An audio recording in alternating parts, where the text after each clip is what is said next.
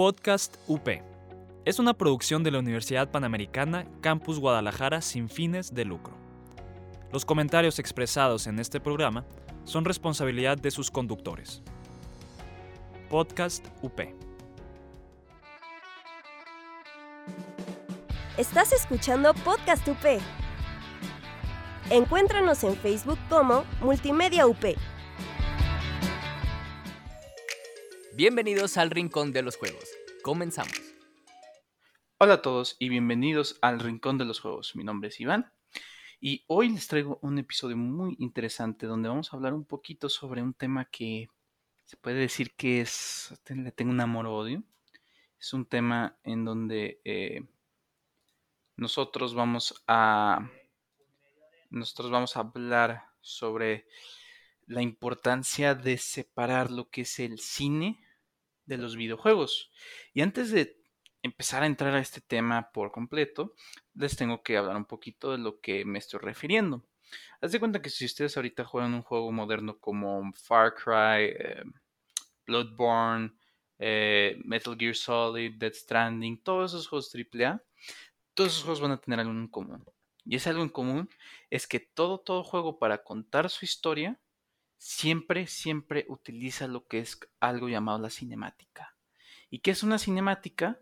Lo hemos dicho en anteriores episodios, pues es básicamente esta idea de que eh, a mi jugador lo siento, por así decirlo, lo dejo en su lugar y agarro y le, le pongo una película, por así decirlo, de lo que está sucediendo o de lo que le debería estar contando de la historia, en vez de que el la persona pueda interactuar con esto o pueda intentar de, tomar una decisión, aquí es algo lineal y pues es básicamente una mini película, por así decirlo, en tu juego. Ahora, ¿cómo, ¿cómo sucedió esto? O sea, ¿de dónde sacamos esta idea de las cinemáticas? Pues aunque no lo crean, desde hace mucho ha existido las cinemáticas, desde juegos muy, muy antiguos. De hecho, el primer juego que utilizó cinemáticas, si mal no recuerdo, es el del Nintendo de Ninja Gaiden. O Ninja Gaiden, como dice el tipo de la película de Wizard. Eh, Hace cuenta que este juego empezó a utilizar esto que ni siquiera sabíamos que se llamaban cinemáticas. Y pues básicamente eran como mini películas que pues, estaban contando la historia del juego, ¿no? Entonces, eh, esto ocasionó que muchos videojuegos empezaran a adoptar esta idea de las cinemáticas. Eh, por ejemplo, juegos como Clock Tower, eh, varios juegos en donde pues, no tenías el control como tal, sino se estaba contando una historia. Porque pues, no se pensaba que pudiera haber otra manera de contar esa historia. O pues, simplemente era la manera más sencilla de poder seguir continuando con esta historia muy interesante.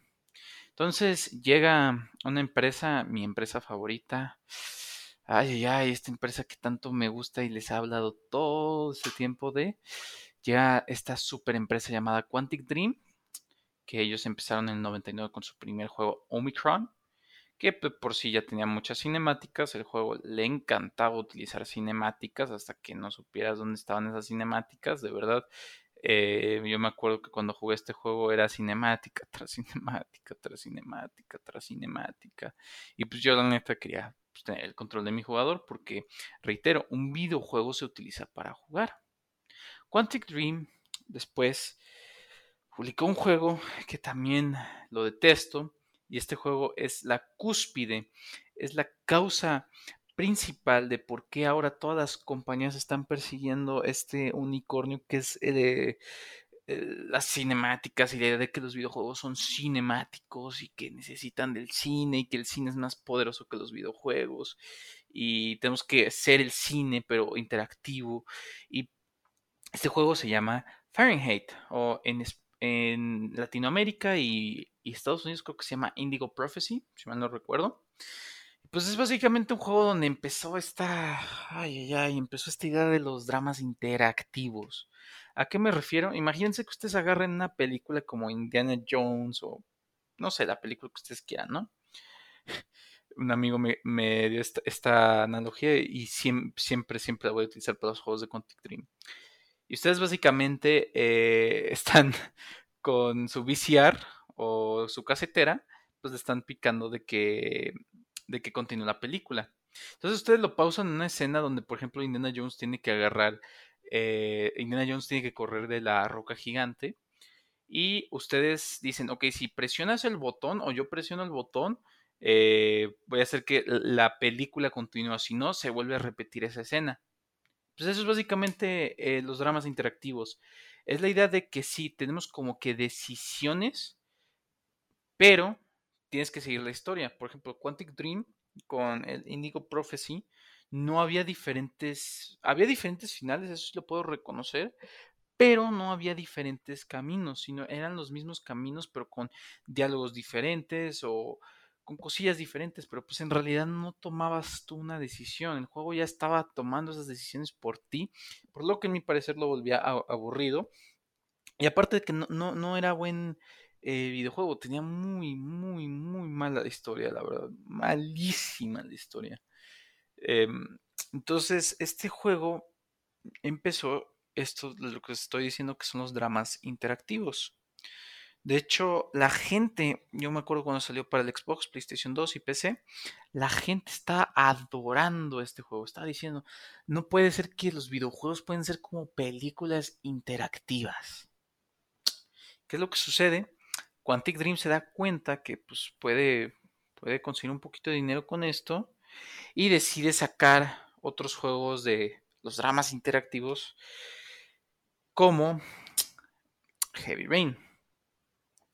Heavy Rain y es un problema, denotante en toda la industria, esta idea del cine y los videojuegos del cine, los videojuegos de que tienen que ser cine para que los videojuegos puedan ser considerados arte, que de verdad no tiene que ser eso, ellos decidieron crear un juego que se llama Heavy Rain. ¿Cuál es mi problema con este juego? Lo hemos hablado antes, pero en pocas resumidas cuentas es casi casi lo mismo que eh, Indigo Prophecy en cuanto al gameplay, tú mueves tu personaje, puedes eh, agarrar cosas y continuar la historia, esta línea recta de la historia, ¿no? Y pues, ¿qué les puedo decir? O sea, ¿qué, qué, más le puedo contar sobre el gameplay si el gameplay no es, es inexistente? O sea, esta idea de, mi toma de decisiones no importa porque hay una historia predeterminada, hay un camino predeterminado y pues no, no, no hay un, por qué hay que continuar esta historia. Tanto le fue también bien a Heavy Rain, al igual que Indigo Prophecy, que pues básicamente hasta creo que ahorita están viendo si van a hacer una película y varias cosas, ¿no? Entonces, reitero, Heavy Rain tal vez funcionaba mejor como una película, no como un videojuego. Y eh, Quantic Dream no es el único en hacer este tipo de cosas. De hecho, em, cuando salió el PlayStation 5, un poquito después, salió un juego que a mí me gusta mucho, lo que es el gameplay, que es llamado Bloodborne. Es un juego con una estética Lovecraftiana. Para los que no sepan de HP Lovecraft, es el quien hizo Cthulhu y todos esos monstruos, la, la montaña de la locura, etcétera, todos esos cuentos y pues tiene esa estética. Entonces, la idea de... La, la, idea de Bloodborne es que agarramos el juego como Dark Souls, hemos también hablado un poquito sobre este juego, eh, y hacemos un copy-paste hacia este mundo Lovecraftiano. ¿Cuál era mi problema con este juego? Que no era tanto el gameplay, el gameplay es muy bueno, 100% recomendado, si pueden, jueguenlo. Si no, mi problema es que, ay, ay, ay, la gente estaba, dice y dice en los shows de la E3, PAX, estos shows donde muestran videojuegos, que el juego era cinemático, que el juego era cinemático, que el juego era cinemático, que como el juego está corriendo a 30 FPS o 30 eh, frames per second, por así decirlo, fotogramas por segundo, era un juego cinemático porque estaban diciendo que pues, las películas eh, iban a 24 fotogramas. Y pues tú dices, ok, pero ¿por qué? o sea, ¿por qué agarrar un juego increíble como ese? Y en vez de decir, ok, este videojuego eh, avanza algunas mecánicas, pone cosas interesantes, pone retos interesantes, me da, decisiones difíciles de, de concretar, ¿por qué diantres me importaría si, si se ve como que una película o es cinemático? Otra vez esa palabra cinemático, cinemático, cinemático. Y aquí es donde empieza la... De hecho, antes, antes, antes en muchos juegos empezó esta idea de que no... PlayStation 3, por ejemplo, empezó esto de que los videojuegos cinemáticos, además de Heavy Rain, sacaron otro juego que se llama Beyond Two Souls, los creadores de Quantic Dream. Y este juego tiene los mismos problemas que Heavy Rain, o sea, es un drama interactivo, mueves tu personaje, tomas que tomas decisiones, por así decirlo, y pues todo bien, ¿no? ¿Cuál fue el problema de, de Beyond Two Souls? Que pues Beyond Two Souls no, pues, no había decisiones. Si de por sí en juegos como Heavy Rain no había decisiones, o sea, no, había decisiones concretas, decisiones que impactarían tanto el juego o que pues, te darían un momento para pensar. En este juego, Beyond Two Souls, no puedes morir. O sea, literalmente no te puedes equivocar, no puedes hacer nada malo. Hay un final y tú puedes escoger el final hasta el mero final, vaya la redundancia. Entonces, tus decisiones no importan. Puedes de que dejar que el juego. Literalmente puede ser que el juego se juegue solo. Solo picas los botones cuando te lo pide, no te lo pide. Y en teoría, el juego no te puede dejar.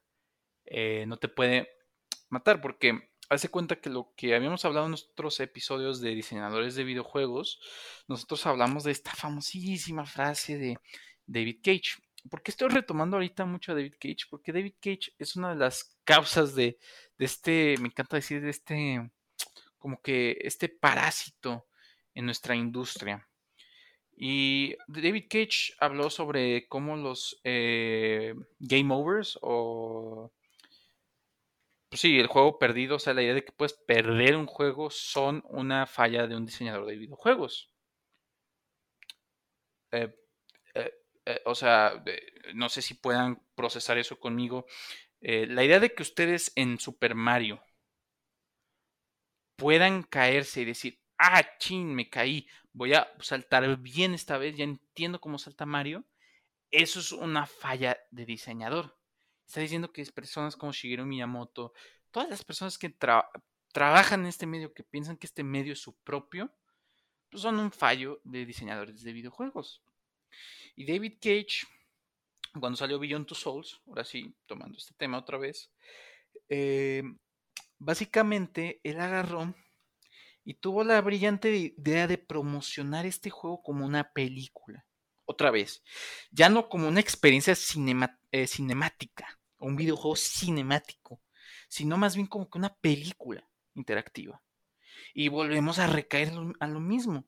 Los videojuegos son vaya la redundancia, son videojuegos. ¿Qué es lo que me importa en un videojuego? La interacción, la manera en que, em, en que yo puedo influir en el juego. O sea, poniéndoles un ejemplo, ¿no? Si yo estoy jugando un eh, FPS, el que sea, tú eres una persona que está manejando el helicóptero, este tipo de decisiones sencillas, ¿no? Y ves un cohete, pues tienes dos decisiones. Puedes chocar contra el cohete y tus compas se ríen de ti, o simplemente puedes esquivar el cohete. Entonces, si yo no puedo hacer ninguna de esas decisiones, o sea, yo no puedo enfocarme en la toma de decisiones en el sentido de que esta toma de decisiones tiene una importancia en si yo gane, pierda o continúe la historia, por así decirlo, continúe el gameplay. Entonces, ¿para qué quiero jugar un videojuego? Y eso es lo que me frustra, frustra de Quantic Dream. Esta, idea guajira de David Cage de que eh, los videojuegos son malos. Ha dicho en muchas entrevistas. Por ejemplo, una entrevista donde habló con el creador de Shenmue, que ahorita se me olvidó el nombre del creador Shenmue, pero es una persona muy reconocida. Estuvo hable y hable como de los videojuegos de ahorita, no importa tanto las historias y que, las cinemáticas y que es más importante las emociones, cuando en realidad las emociones que debería efectuar el videojuego vienen de las mismas decisiones que yo tomo. Ponerles un ejemplo antes del corte. Eh, Pathologic 2, un juego que me fascina. Literalmente, tus decisiones no son buenas o malas, son decisiones. Y tú puedes elegir si tomas esa decisión como algo bueno, o sea, te conviene a ti, o tú eliges si esa decisión es mala o se va en contra de ti. Y esa es la belleza de este tipo de videojuegos. Entonces, ahorita les voy a hablar un poquito más de los famosos 30 FPS. Vamos a hablar un poquito más de otro creador que se llama Hideo Kojima, que hemos hablado de él en el pasado. Y vamos a hablar de la importancia de evolucionar. Ahorita volvemos después del corte. Somos iglesia en salida, renovada y alegre. Católicos actuales, renovando a la iglesia de jóvenes a jóvenes. Búscanos como católicos actuales.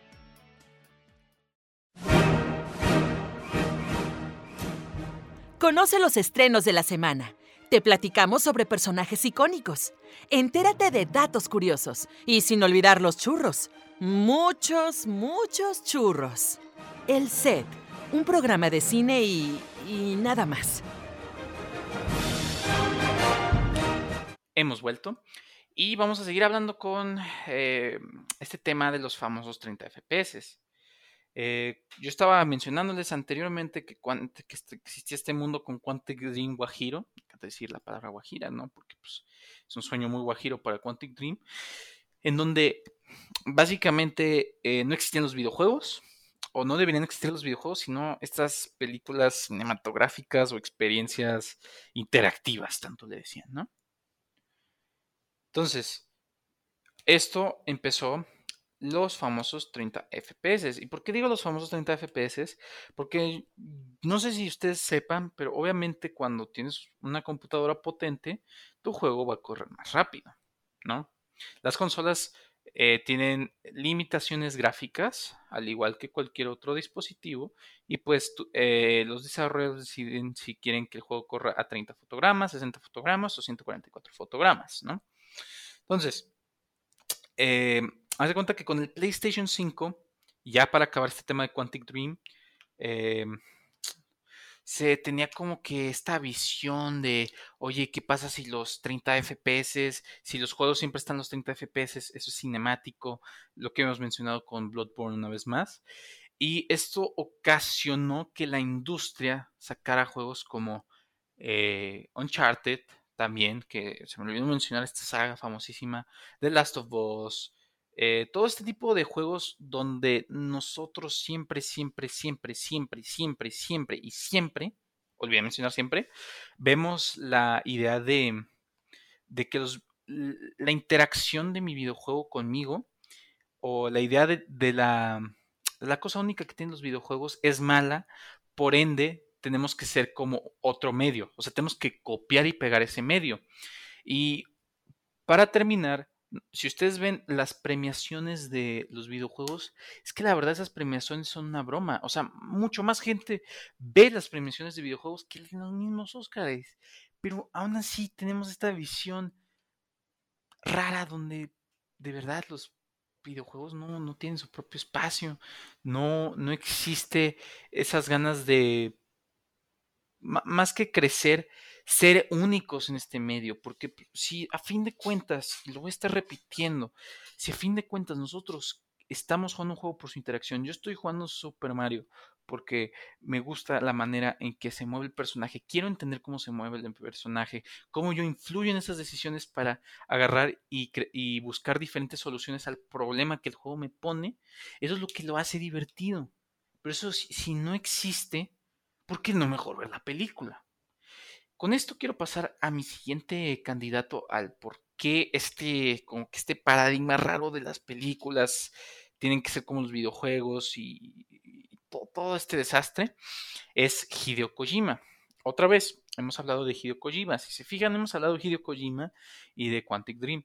Y estas dos personas son las influyentes en los videojuegos, porque estas dos personas además de que Hideo Kojima es un rockstar en la industria, Hideo Kojima, si ustedes siguen su Twitter, si ustedes siguen su Instagram, si ustedes siguen su Facebook, lo que quieran, van a siempre ver que él postea fotos de películas, eh, figuras de películas, básicamente vive el cine, ¿no? Que no es algo malo en sí, pero el problema con Hideo Kojima se remonta hasta los mismos juegos que él ha creado como eh, por poner un ejemplo, Metal Gear Solid 1.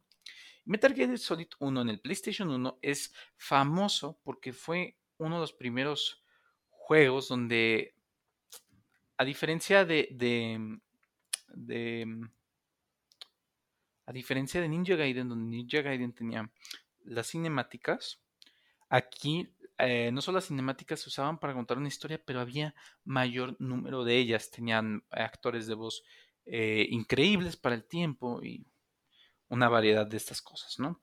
Entonces, Kojima empezó esta idea o esta discusión de que los videojuegos son arte, que yo estoy de acuerdo, los videojuegos son arte, ¿no? Eh, Metal Gear Solid 1 me gusta por, por, unas cosas o fallas que tenga. Metal Gear Solid 2 me gusta por su historia. Metal Gear Solid 3 también me encanta por su historia y, y, me fascinan muchas cosas del gameplay, igual que el 4, igual que el 5, ¿no?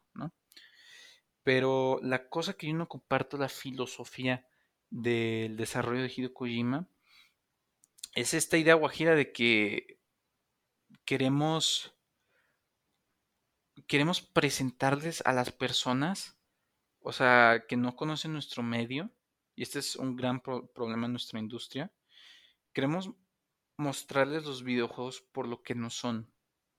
O sea, Death Stranding, el juego que han sacado y todo el mundo ha escuchado de sobre ellos, es un juego donde yo siento que falló no solo en las ventas, no solo falló en el gameplay, pero su historia no estuvo muy buena. Y el problema con este juego es que Hideo Kojima eh, hablaba mucho de cómo estaba agarrando a actores que tú ya conoces de las películas.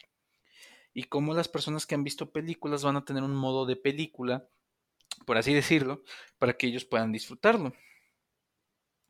Y pues ahí te metes a otro problema filosófico del desarrollo de videojuegos. Es si mi jugador no tiene un obstáculo, o sea, no tiene un problema que solucionar, por así decirlo, ¿cuál, cuál es el punto de que él juegue el juego? Porque el chiste de que tú ves una película, mm, cada quien puede hablar de su, o argumentar de sus diferentes puntos de vista, pero el chiste de que tú ves una película es porque a diferencia de un libro donde tú lees las palabras para entender esas descripciones y agarrar estas bellas imágenes que, bueno, estas bellas letras y convertirlas, sintonizarlas en imágenes abstractas en tu cerebro, las películas son esas imágenes abstractas que se imagina un director, que se imagina un guionista, sacadas a la vida real para que tú puedas no solo disfrutar de la imagen, al igual que el sonido, sino tú puedas sentir y puedas ver la, el punto de vista de alguien más. Puedas entender su interpretación de, de el guion que él escribió o su interpretación de cierta cosa. Y aún así, las imágenes tienen sus propias interpretaciones, porque yo puedo mandar un mensaje con cierta imagen y pensar que todo mi público va a entender esa imagen cuando resulta que no, van a tener un pensamiento diferente al que yo tuve. Y esa es la belleza del cine. El cine también es arte, la música es arte, los videojuegos son arte. ¿Por qué los videojuegos son arte? Porque nosotros nos basamos en la expresión con el jugador. ¿A qué me refiero? Una película esto lo ah, hemos hablado mucho, es la idea de que el director controla lo que yo estoy viendo. Yo no puedo decir qué quiero ver o qué me interesa a mí ver, sino el director me da su perspectiva, me da a entender lo que quiere dar a entender y yo con mucho gusto lo entiendo. Un videojuego es básicamente el director, por así decirlo, el director de videojuegos o el diseñador de videojuegos tiene un camino planeado para mí. O sea, él piensa qué puedo yo hacer, de qué manera yo puedo, él puede, yo puedo interactuar y de qué manera yo debería interactuar, de qué manera, por así decirlo, como a un ratón, cómo ese ratón puedo yo agarrarlo y básicamente decirle a ese ratón cómo ir a ese, ese laberinto. Eso es lo que un diseñador de videojuegos hace, controla todas las partes del juego para que el jugador no se pierda. Pero a diferencia de una película, pues el jugador puede decir, si yo le digo, oye, necesito que veas eso importante, de que hay un monstruo gigante ahí que deberías estar viendo, preocupándote, pues el jugador me puede decir, no, no me interesa, voy a ver la, la roca de ahí, porque la, la, roca se ve hermosa, la roca se ve importante y pues es una roca, voy a ver la roca. Entonces, es, esa esas dos diferentes mentalidades es lo que llevan a resultados muy interesantes. O sea, esa es la importancia de evolucionar. Nosotros tenemos que evolucionar los videojuegos. No tenemos que ser copias baratas de algo ya existente. Tenemos que ser diferentes a, a ese otro medio para poder ser únicos y interesantes. Otro ejemplo de, un buen ejemplo de, un juego, en mi opinión, es em, pues, Gris. Gris es una manera sencilla, en mi opinión, una manera hermosa y poética de explicar lo que es la depresión. Y el chiste de los videojuegos también es que como nosotros tomamos estas decisiones, como nosotros tenemos el control, nosotros nos percatamos de lo que estamos haciendo mal o estamos haciendo bien. Estamos pensándolo. Si, por ejemplo, eh, otro juego muy famoso, War of Mine, eh, tú tienes la opción de poder salvar personas, salvar suministros y que esas personas mueran. O pues simplemente no hacer nada y pues a ver qué sucede. Puedes sentir, eh, puedes ir como que viendo qué decisiones te convienen si quieres jugar de esa manera o si eres sentimentalista, qué decisiones no deberías tomar, eh, qué otras cosas podrías estar haciendo, etcétera, etcétera, ¿no? Y esa es la belleza de los videojuegos. Hay otros extremos que, exploran otro tipo de interacción, como son Minecraft, juegos como Minecraft, ¿no? La idea de que yo exploro este mundo, si no hay una historia como tal, pero yo saco mi creatividad o, mis ideas abstractas y puedo plantearlas de la manera que yo quiera, puedo crear mis propias historias, puedo eh, tener el control de este universo. Al igual que hay otros juegos como Far Cry o todo este tipo de juegos que hemos hablado, Atomic Heart, en donde la idea es que yo quiero contar una historia, pero en vez de que yo proponga cómo debe acabar esa historia en el sentido de que de que yo quiero que tú, jugador, eh, vayas por el camino que ya predefiní, hay juegos como Atomic Heart, en donde sí, el, diseñador de videojuegos te puso un camino donde puedes ir y deberías estar yendo para completar el juego. Pero hay decisiones que tú puedes tomar, hay decisiones, caminos diferentes, eh, historia que puedes aprender, cosas que pueden influir en tu decisión final o en tus diferentes decisiones que tomes en ese videojuego. Y esas son las cosas interesantes, porque a fin de cuentas tenemos que explorar esa parte que nadie ha logrado eh, al 100% entender que es las decisiones. La idea de que, de que yo como diseñador de videojuegos no tengo el control de las decisiones que tú tomes. Si a fin de cuentas el jugador quiere, reitero, ver la roca, quiere por alguna extraña razón ir corriendo la pared y estar ahí por 10 horas, es su decisión, es su manera en que él gasta el tiempo. Y yo siento que deberíamos estar explorando más ese tipo de ámbitos de los videojuegos. La idea de que de que puedo mostrar historias o puedo dar a conocer historias en donde yo puedo mostrar el impacto que la gente puede tener ante esa historia. Eh, muchos juegos ahorita, reitero, están yendo por este estigma o están intentando de, de, estigmar otros juegos que son videojuegos. Que a fin de cuentas hay juegos que su propósito es entretenerte y si te entretienen, pues, pues es perfecto quieren darte eh, algo que hacer, pero no quieren contar una historia, no hay problema. ¿Por qué? Porque a diferencia de las películas, a nosotros nos interesa esta, esta idea de nosotros eh, tomar decisiones, eh, resolver problemas, entender los problemas, hablar de los problemas con, con otras personas y ir explorando la naturaleza que nosotros como humanos a veces tenemos. Un ejemplo muy sencillo es si yo juego un juego como Candy Crush, pues es que la verdad no es que juegue Candy Crush porque tiene la mejor historia del mundo y, oh no, el fantasma, no sé qué, es el malvado de la historia. No, Candy Crush las personas lo juegan porque quieren algo que los esté retando. Mi mamá juega mucho Candy Crush y es por eso, porque no, es como que juegue Candy Crush porque le gustan las telenovelas y Candy Crush es una telenovela. No, no, no. Le gusta esa idea de tener un problema y ver cómo de diferentes lugares o diferentes perspectivas cómo puede resolverse el problema para después plantear la solución y eh, continuar con el siguiente problema. Por eso a la gente le gustan los sudokus, por eso a la gente le gustan los juegos de mesa. Porque todas estas cosas nos permiten no solo competir con otras personas, pero eh, nos permiten ir creando o mejorando nuestra capacidad de toma de decisiones. Por eso es muy, muy importante el desarrollo de los videojuegos. Ya dejar esta idea de que son películas interactivas, son videojuegos, son diferentes a las películas. Y pues con, con esto ya concluye este episodio del Rincón de los Juegos. Como siempre, nos pueden escuchar en Podcast UP, en iTunes, Spotify y como Podcast UP. Eh, reitero, el Rincón de los Juegos. Nos pueden seguir en nuestro Facebook y nuestro Instagram como el Rincón de los Juegos. Muchas, muchas gracias a nuestra editora Jazz que siempre edita estos episodios. Eh, mi nombre es Iván y pues sigan creando amigos. Que tengan bonito día. Muchas gracias por escucharnos. Esto fue El Rincón de los Juegos. Estás escuchando Podcast UP. Encuéntranos en Facebook como Multimedia UP. Podcast UP. Es una producción de la Universidad Panamericana Campus Guadalajara sin fines de lucro. Los comentarios expresados en este programa son responsabilidad de sus conductores. Podcast UP.